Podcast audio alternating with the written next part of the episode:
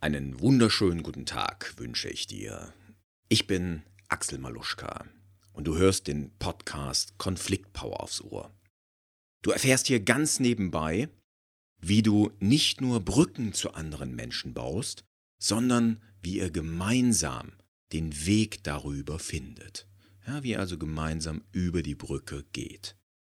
Und genau das ist auch das Thema der heutigen Episode. Ja, wir sind ja mittlerweile bei der Episode Nummer 8 angelangt. In der letzten Folge haben wir uns darüber unterhalten, warum Ziele gar nicht so wichtig sind. Also warum ihr auf gar keinen Fall über Ziele in Streit ausbrechen solltet. Heute schauen wir uns dann an, wie ihr euch auf einen gemeinsamen Weg einigt und warum ihr auch über Wege nicht streiten solltet, zumindest nicht bis aufs Blut. Ich wünsche dir viel Spaß mit der heutigen Folge und zuerst gibt's mal ein bisschen Musik aufs Ohr.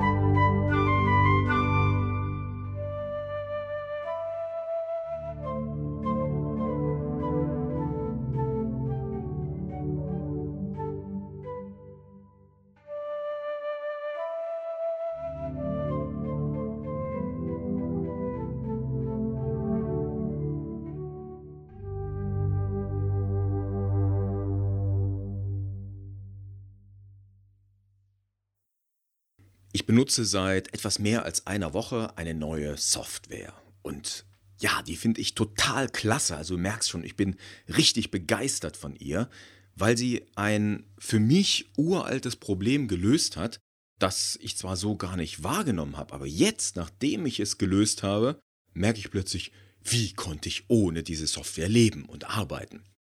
Es geht um eine Software, mit der ich meine Aufgaben festhalte, plane, verteile, ja und ja einfach letztendlich erledige. Die Software, die heißt Todoist, ähm, die habe ich ja kennengelernt oder sie ist mir empfohlen worden in dem Podcast Solopreneurs Moshpit von Gordon Schönwelder. Ich werde darauf verlinken in den Show Notes und werde auch auf die spezielle Folge verlinken, äh, von dem Benjamin Fleurs heißt der.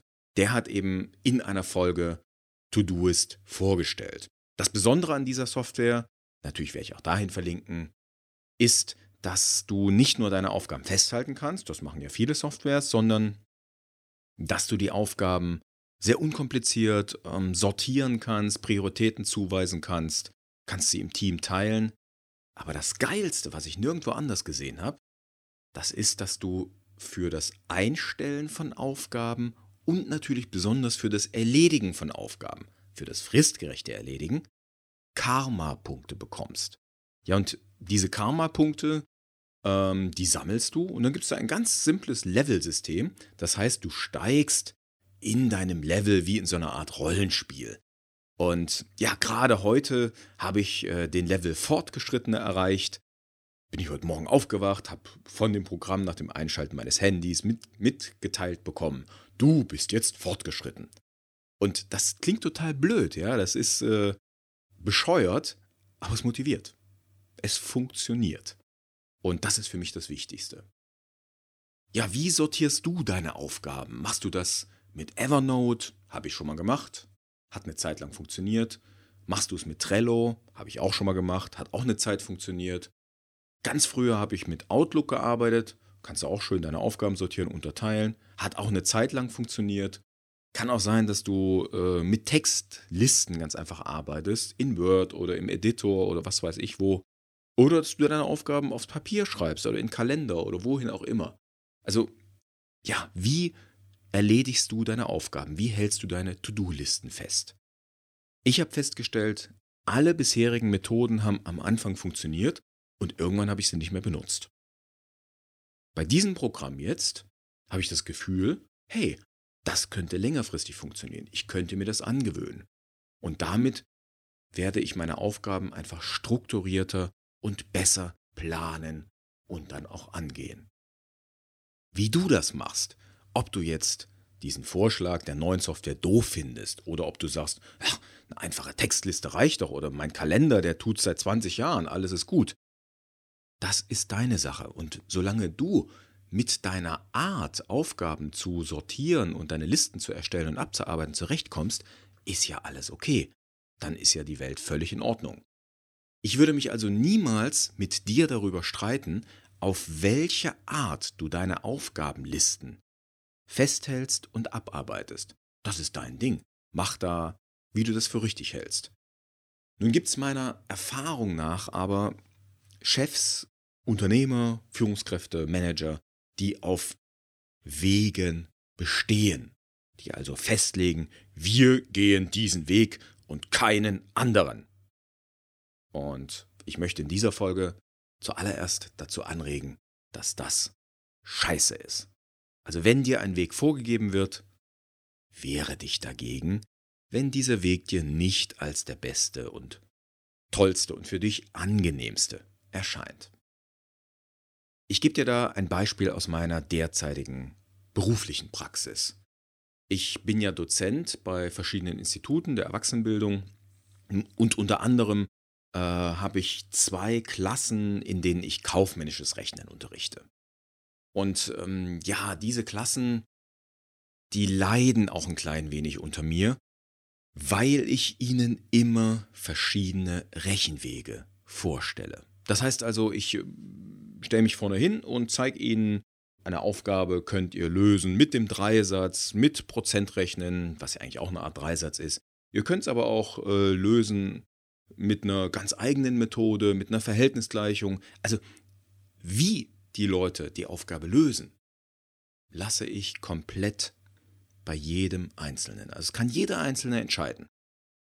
Einige Menschen in den Klassen finden das nicht gut, weil sie das nicht gewohnt sind. Sie kennen aus der Schule, aus der Ausbildung das noch so, da wird ein Weg vorgegeben und dieser Weg wird gegangen. Punkt. Und mit dieser Freiheit, die ich dann als Dozent gebe, sind manche, ja, ich sag mal, ein bisschen überfordert. Das finde ich schade. Ja, das heißt, ähm, ich möchte die Menschen dazu ermutigen und eben jetzt auch dich, such dir deinen eigenen Weg. Versuch überall im Leben dir deinen eigenen Weg zu suchen. Und wenn ihr ein Team seid, dann versucht, den besten Weg für euch gemeinsam zu finden.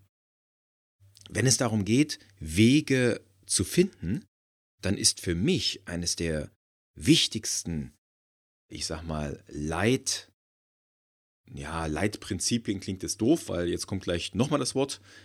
Das wichtigste Leitprinzip ist für mich, es geht ums Prinzip, das funktioniert und nicht um den konkreten Weg.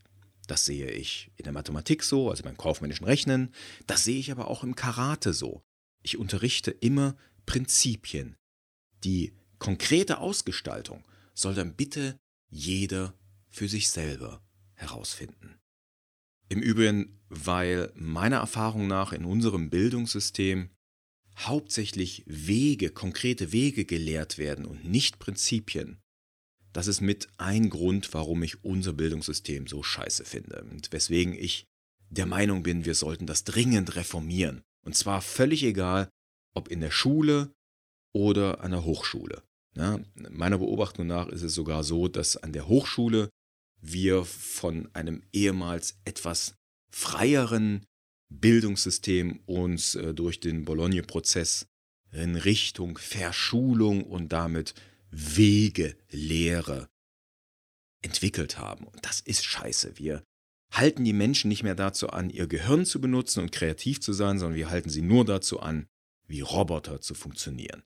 Und das ist kein guter Weg, ja, wenn ich mal einen Weg beurteilen darf. Ja, nun bin ich kein Bildungsexperte und will hier also gar nicht weiter über unser Bildungssystem schwadronieren oder mir äh, komische Gedanken machen darüber, wie wir Menschen erziehen und eine bessere Gesellschaft aufbauen. Das mache ich bestimmt später nochmal.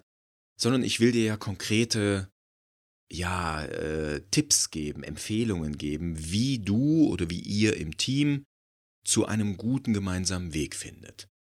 Und dazu will ich mal vorher noch ein paar Gedanken äußern zu der Frage, was ist überhaupt der Weg und was unterscheidet Weg und Ziel voneinander. Ich hatte schon, äh, ich glaube, in der letzten Episode auf den Podcast von Bernd Gerob hingewiesen, ja, Führung auf den Punkt gebracht. Äh, und er hat in einer Folge, ich will mal schauen, dass ich die auch wiederfinde und dann nochmal einen Link äh, in den Shownotes reinsetze, da hatte er den Unterschied zwischen Weg und Ziel mal wunderbar herausgearbeitet. Und zwar hat er den Unterschied zwischen Effektivität und Effizienz deutlich benannt. Und diese Definition, die fand ich klasse, die will ich dir auch mit an die Hand geben. Er hat gesagt, Effektivität richtet sich immer aufs Ziel aus. Effizienz auf den Weg. Ja, also Effektivität richtet sich nach dem Was und Effizienz nach dem Wie. Und in diesem Sinne könnt ihr erstmal entscheiden, in welche Richtung wollen wir losmarschieren, wollen wir gehen und dann natürlich, welchen Weg wollen wir gehen. Und das eine ist dann die Effektivität, ja, die Richtung, bewegen wir uns effektiv in die gewünschte Richtung. Und das andere ist die Effizienz, bewegen wir uns schnell oder ja, welches Ziel auch immer für euren Weg habt, bewegen wir uns schnell oder mit möglichst viel Spaß oder mit möglichst viel Lernerfolg auf unserem Weg, also in Richtung unseres Ziels. Als nächstes möchte ich eine Lanze brechen für doofe Wege. Also für Wege, die, wo jeder, der ein bisschen Erfahrung hat, der vielleicht einen ähnlichen Weg schon mal gegangen ist, einfach nur die Augen rollt oder ja, die äh, Hand gegen die Stirn knallt. Ja, ich wollte es gerade machen, aber das bringt ja nichts. Du siehst es ja nicht. Also Wege, die irgendwie bescheuert sind. Warum sind die trotzdem gut? Hm, zuerst mal will ich da auf einen Vortrag verweisen. Das habe ich äh, gehört beim Kölner Wissensforum von der Agentur Speakers Excellence. Das war äh, im September, glaube ich, gewesen, das neunte Kölner Wissensforum. Und dort war der Eröffnungsredner der Nico Grundlach. Äh, ich werde auch mal auf den verlinken. Der hatte äh, referiert über Kreativität. Und das fand ich sehr lustig. Der hat am Anfang gefragt, so ins Publikum, ja, wann habt ihr gute Ideen? Und dann hat er die Ideen mal zusammengetragen. Also äh, nicht die Ideen, sondern die Möglichkeiten, wo die einzelnen Leute gute Ideen haben. Ja, kam so raus. Unter der Dusche, im Bett vorm Einschlafen, beim Joggen oder beim Sport allgemein. Das waren alles Ideen. Er sagt, er, er macht diesen Vortrag jetzt schon öfters und äh, es werden immer die gleichen Orte genannt oder, oder Tätigkeiten, bei denen du gute Ideen hast. Ich nehme an, dir geht das ähnlich. Es wird nie der Ort genannt am Schreibtisch. Es wird selten der Ort genannt bei einem Meeting oder bei einem Jour fix. Ja? Das heißt also, unser Arbeitgeber profitiert in der Art, wie wir heute Arbeit organisieren haben, überhaupt nicht von unserer Kreativität. Also offensichtlich scheint es sogar so zu sein, dass unsere Kreativität abgewürgt wird auf der Arbeit, also dort, wenn du deinen Job machst. Aus diesem Grund hat ja Google seine 20%-Regel gehabt, wie ich heute lesen musste. Also äh, heute habe ich wieder was gelernt in der Recherche für den Podcast. Scheinbar hat Google diese Regel nicht mehr. Ich nehme an, du kennst die. Ich werde auf jeden Fall auch nochmal drauf verlinken. Äh, ich habe da einen Link von 2013 gefunden. Im Harvard Business Manager Magazin ist das, glaube ich. Ne? Da hatten sie geschrieben, dass Google seine 20%-Regel jetzt wohl wieder abschafft. Oder was heißt jetzt? Vor drei Jahren wieder abgeschafft hat.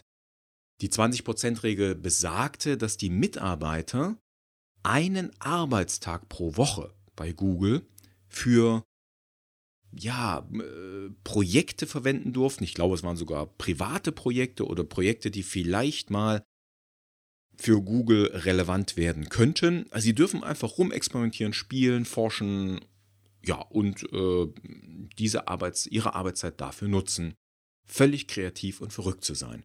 Und aus diesen 20 Prozent scheinbar äh, nicht fürs Unternehmen gedachte Zeit sind unglaublich viele Google-Produkte entstanden. Also Google AdWords soll wohl daraus entstanden sein, als Beispiel. Ne?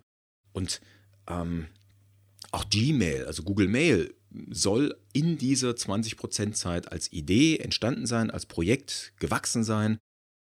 Offensichtlich, also laut den Meldungen von 2013, ist Google von dieser Methode wieder abgewichen und hat wohl jetzt genügend Projekte, die sie jetzt dann auf Effizienz trimmen wollen. Äh, also offensichtlich scheint es so zu sein, dass eine Firma, wenn sie nur groß genug ist, irgendwann glaubt, nicht mehr auf Kreativität angewiesen zu sein. Ich sehe das persönlich ein bisschen anders, aber ich bin halt auch nicht Larry Page. Also von daher, na, das ist der Google-Begründer oder einer der Google-Begründer. Von daher, äh, die Jungs von Google und die Mädels werden schon wissen, was sie da tun. Ich will dir noch ein weiteres Beispiel geben, warum verrückte Wege manchmal gut sein können. Und dieses Beispiel stammt ja aus meinem Bereich, dort wo ich mich ein bisschen auskenne, aus dem Karate.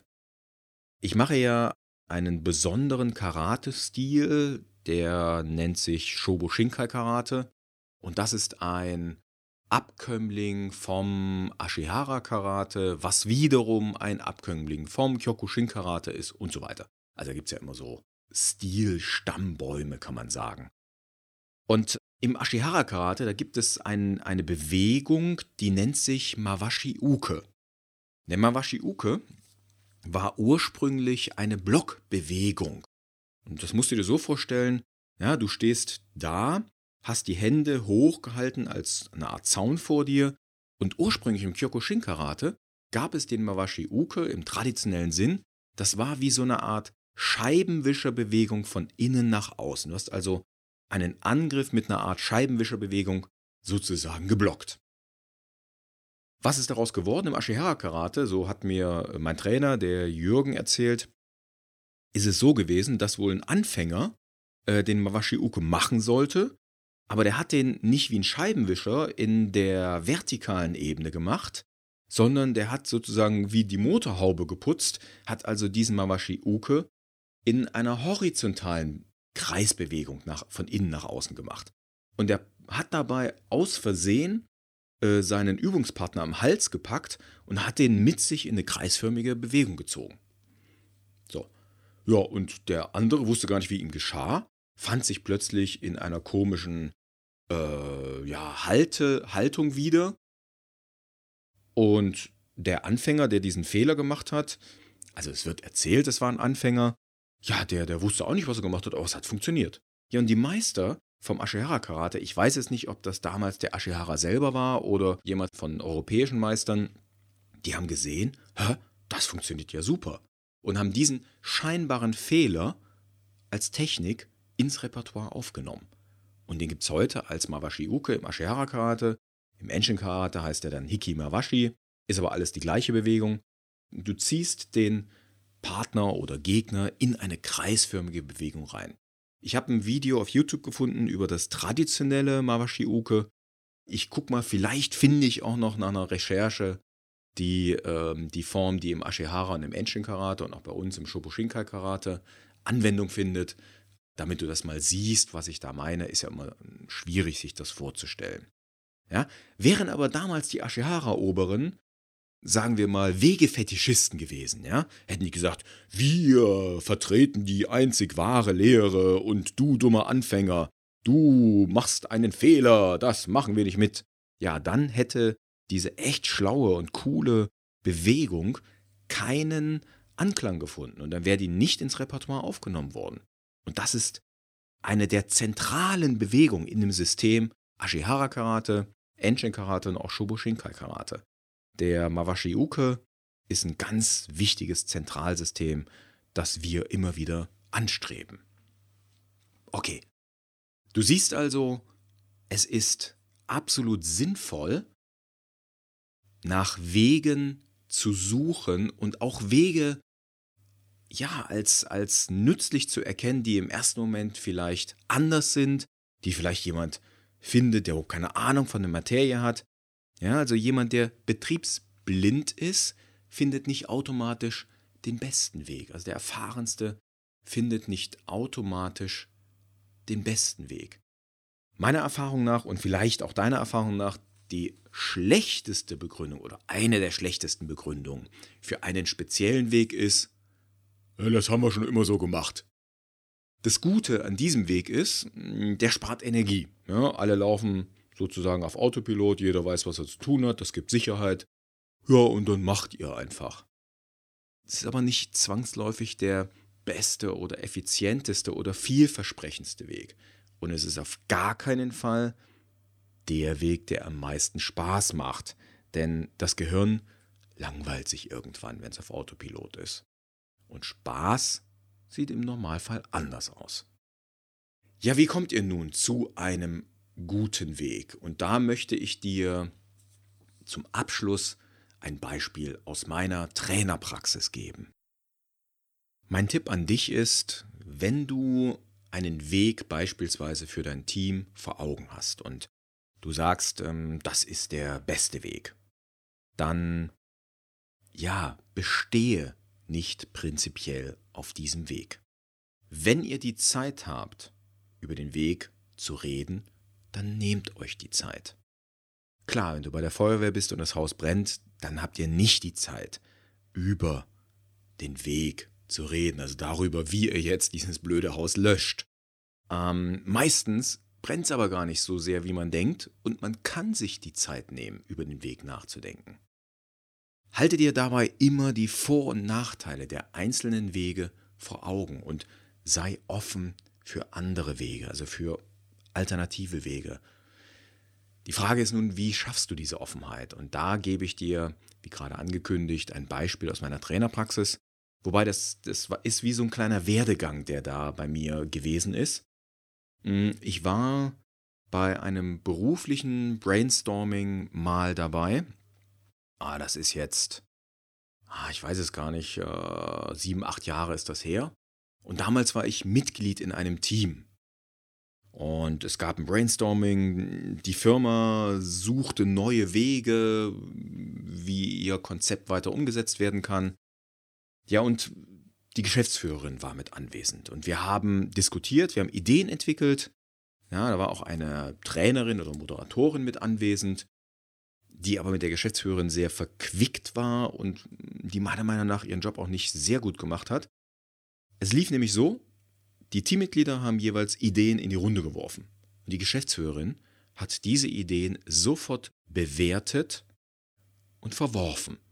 Geht nicht, unrealistisch, Quatsch, wird nie funktionieren, können wir bei unserem Auftraggeber nicht durchsetzen und so weiter. Das heißt, du kannst dir vorstellen, was passiert ist. Ja, am Anfang sprudelten die Ideen und der Quell an Ideen versiegte relativ schnell. Denn von der Geschäftsführerin wurde immer sofort ein Geht nicht, totaler Quatsch dazwischen geworfen. Oder was heißt dazwischen? Äh, damit wurde die Idee sofort begraben. Das Ergebnis dieses tollen Brainstormings war keins. Es gab keine Idee, die wir festgehalten haben. Und in diesem Moment hat meines Erachtens äh, die damalige Moderatorin versagt. Also sie hat ihren Job nicht gut gemacht. Das vor Augen hatte ich äh, einige Jahre später, als ich selber Trainer bzw. Moderator eines Workshops war. Und äh, da ging es dann in einer Firma, einem Kunden von mir, darum, eben auch Aufgaben neu zu verteilen und, und Ideen zu entwickeln, wie die Aufgaben gelöst werden können. Also es ging auch um, um eine Wegefindung. Und das war am Anfang auch so, dass der Geschäftsführer mit anwesend war, inklusive der Abteilungsleiter. Und der Geschäftsführer ist auch eine recht starke Persönlichkeit gewesen, der in der Brainstorming-Runde dann schon seine Kommentare abgegeben hat. Und ich habe so gespürt, hier die Leute, die werden langsam zurückhaltender beim Entwickeln ihrer Ideen. Ich wusste aber, dass ich mit der Firma kurze Zeit später nochmal einen längeren Wochenendworkshop habe. Und auch da ging es wieder um die Planung fürs nächste Jahr, um Aufgabenverteilung, um das Finden des Weges. Und da habe ich dann eine Idee ja, entwickelt, zumindest in meiner Erinnerung habe ich die entwickelt und erfunden. Ich vermute, ich war nicht der Erste. Ähm, also ich nehme an, ich habe da sowas ähnliches schon mal irgendwo gelesen, aufgeschnappt, wie auch immer, habe dann so mein eigenes Ding draus entwickelt. Und zwar haben wir uns am Freitagabend, das war in einem Ferienhaus in der Eifel, haben wir uns hingesetzt, haben ein paar Flaschen Wein aufgemacht, ein paar Bierchen, haben gemütlich angestoßen als Team. Das lief als Workshop Und dann habe ich mich hingestellt, die Begrüßungsrunde gemacht, kleine Aufwärmspielchen, also so, ne, verbale Aufwärmspielchen. Und dann habe ich die Aufgabe ins Team gegeben, okay, lasst uns mal Ideen zusammentragen, was wir wie genau machen müssen, damit diese Firma hier, für die ihr arbeitet, möglichst schnell pleite geht. Ja, das kannst du dir vorstellen.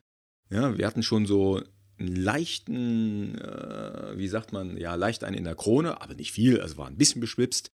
Und die Ideen, die kamen raus und wir haben da drei Flipcharts vollgeschrieben, was man alles machen könnte und auf welchem Weg man die Firma möglichst schnell pleite kriegen könnte. Die Leute haben sich dann überboten dabei. Es war echt lustig, war ein schöner Abend und er war vor allen Dingen sehr produktiv. Genau auf diesen Negativvorschlägen haben wir dann im Laufe des Wochenendes aufgebaut und haben die umgekehrt und haben den Kern der Vorschläge, also den positiven Kern, rausgearbeitet und dann letztendlich den besten Weg gefunden fürs Team, die beste Planung für die gesamte Firma. Jan, was soll ich sagen? Die erste Firma, von der ich berichtet habe, bei der ich als Teammitglied dabei war, vor, weiß ich nicht mehr, sieben, acht Jahren, die gibt es heute nicht mehr. Die zweite Firma, die ich als Beispiel aufgeführt habe, die ist in den letzten vier, fünf Jahren ich glaube sogar um den Faktor 3 oder 4 gewachsen. Und die sprudelt, ist vital und die wissen gar nicht mehr, wohin mit ihren Aufträgen. Also in diesem Sinne möchte ich dir nahelegen, sei offen für verschiedene Wege, beharre nicht auf deinem Weg, arbeitet immer das Positive der einzelnen Wege heraus und dann entscheidet euch gemeinsam für euren Weg. Das war's von meiner Seite mal wieder für diese Episode. Die Links, die Show Notes etc. findet ihr unter dem Link maluschka.com-008. Also maluschka.com slash 008. Dort findet ihr alle Links, die Show Notes. Ja, und ich wünsche dir eine schöne Zeit. Lass dich vom Vorweihnachtsstress nicht einfangen. Ja, wir haben ja jetzt, während ich die Episode aufnehme, zwei Wochen vor Weihnachten 2016. Und in diesem Sinne wünsche ich dir noch eine schöne Vorweihnachtszeit. Wir werden uns aber sicherlich nochmal vor Weihnachten hören, sofern du live und direkt beim Erscheinen mithörst. Ich wünsche dir noch einen richtig schönen Tag, eine schöne Woche und dann bis bald. Tschüss und ciao.